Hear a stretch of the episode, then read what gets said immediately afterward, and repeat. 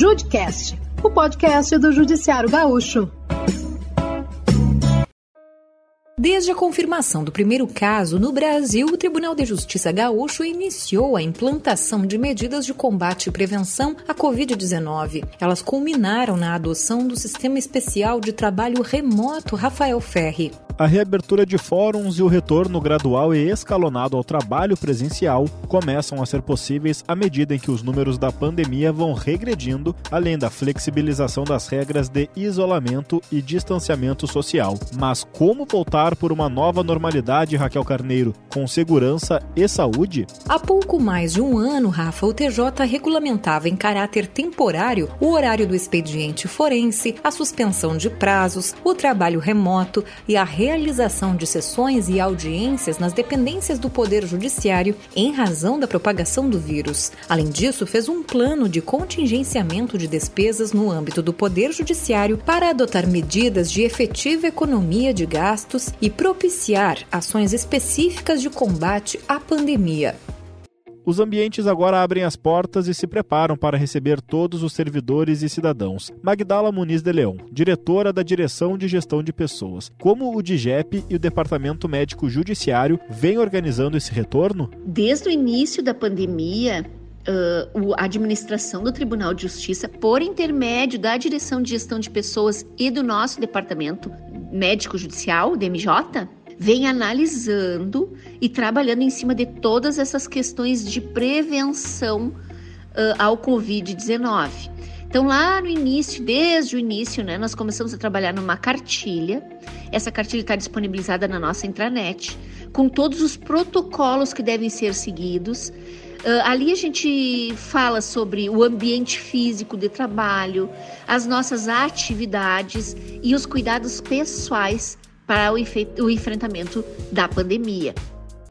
Primeira vice-presidente do TJ, desembargadora Liz Helena Esquifino Robles Ribeiro. Nas dependências do Poder Judiciário, o trabalho não parou. Aquisição de equipamentos de proteção, máscaras, termômetros digitais, protetores faciais, álcool gel, barreiras de proteção acrílicas, fitas sinalizadoras de distanciamento. Como esse retorno ao trabalho com todos os protocolos vem sendo preparado? O Tribunal de Justiça do Rio Grande do Sul tem um planejamento estruturado a partir de protocolos de revezamento, distanciamento social e prevenção, além de resguardarmos os servidores de grupo de risco. Estamos investindo em comunicação, fiscalização e acompanhamento dos casos suspeitos e confirmados de Covid. Para a retomada das atividades, devem ser respeitadas as regras de distanciamento e o uso de máscaras, com a medição de temperatura nas entradas dos prédios e vamos ainda redobrar os cuidados com higiene.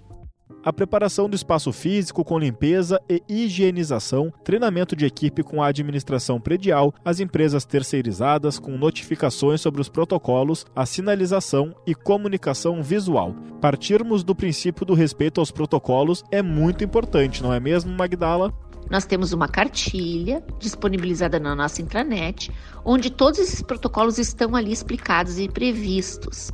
Mas as principais questões, diretrizes que devem ser observadas, essencialmente, são o uso da máscara, higienização das mãos, né, lavando as mãos com água e sabão ou usando álcool gel e o distanciamento social. O distanciamento ele não deve ser menor do que um metro e meio entre as pessoas que estão na mesma sala. Então a gente sempre vai bater na mesma tecla, sempre fazer esse, esse, essa solicitação para todos os nossos colaboradores. Ingressou no nosso Tribunal de Justiça, nos foros, no Palácio da Justiça higieniza as mãos, não tira a máscara, sempre de máscara e mantém o distanciamento. O objetivo do Tribunal de Justiça é que o retorno seja gradual em turno único, com exceção dos grupos de risco. Também serão realizadas reuniões com todas as comarcas do estado para conhecimento e avaliação da realidade de cada região. A ideia é criar a figura do brigadista de saúde, um servidor que ficará responsável pela comarca e terá um canal direto de comunicação com a DIGEP, Departamento Médico, Judiciário e Administração. Para respeitar os protocolos, o servidor deve ficar atento ao horário de pausa para o cafezinho, para o lanche, respeitando o distanciamento social, não é mesmo, Magdala? Outra questão fundamental: evitar o lanche comunitário, evitar o uso das copas de forma comunitária. É na hora em que a gente tira a máscara, né, provavelmente para consumir algum alimento, que a gente fica mais exposto ao vírus. Então, em princípio, as, as diretrizes, as dicas que nós estamos sempre uh, passando para todos os colaboradores é a leitura né, atenta da cartilha para ver ali quais são os protocolos, como eles se desenvolvem, e o uso de máscara, higienização das mãos e distanciamento. A preocupação com a saúde e a qualidade de vida do servidor ao regressar para o trabalho de forma gradual não se restringe às dependências do Poder Judiciário. A DGEP, o Departamento Médico Judiciário, vem acompanhando os casos, como explica a diretora Magdala de Leon. Então, quando o servidor nos uh, anuncia, né, nos reporta a informação de que está uh, com o Covid, nossa equipe de médicos do DMJ faz contato com esse magistrado, servidor ou estagiário para um acompanhamento uh, específico, né, uh, com relação aos sintomas, com relação à evolução da doença. E fora isso, também a gente desenvolveu bastante a questão de vistorias, análise dos ambientes, análise das, dos equipamentos de proteção individual e, e de uso comum, né? Então o tribunal trabalhou desde o princípio intensamente uh, para o enfrentamento da pandemia.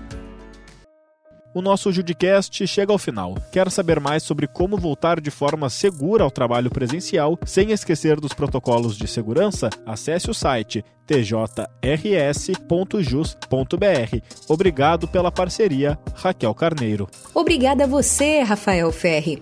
Quer ouvir edições anteriores do Judicast? Utilize agregadores como Spotify, Apple Podcasts, Google Podcasts, Deezer, entre outros. Você também pode ouvir na Rádio Temes no endereço radiotemes.com.br ou baixe o aplicativo da rádio disponível para sistemas Android e iOS. Até o próximo Judcast. Judcast, o podcast do Judiciário Gaúcho.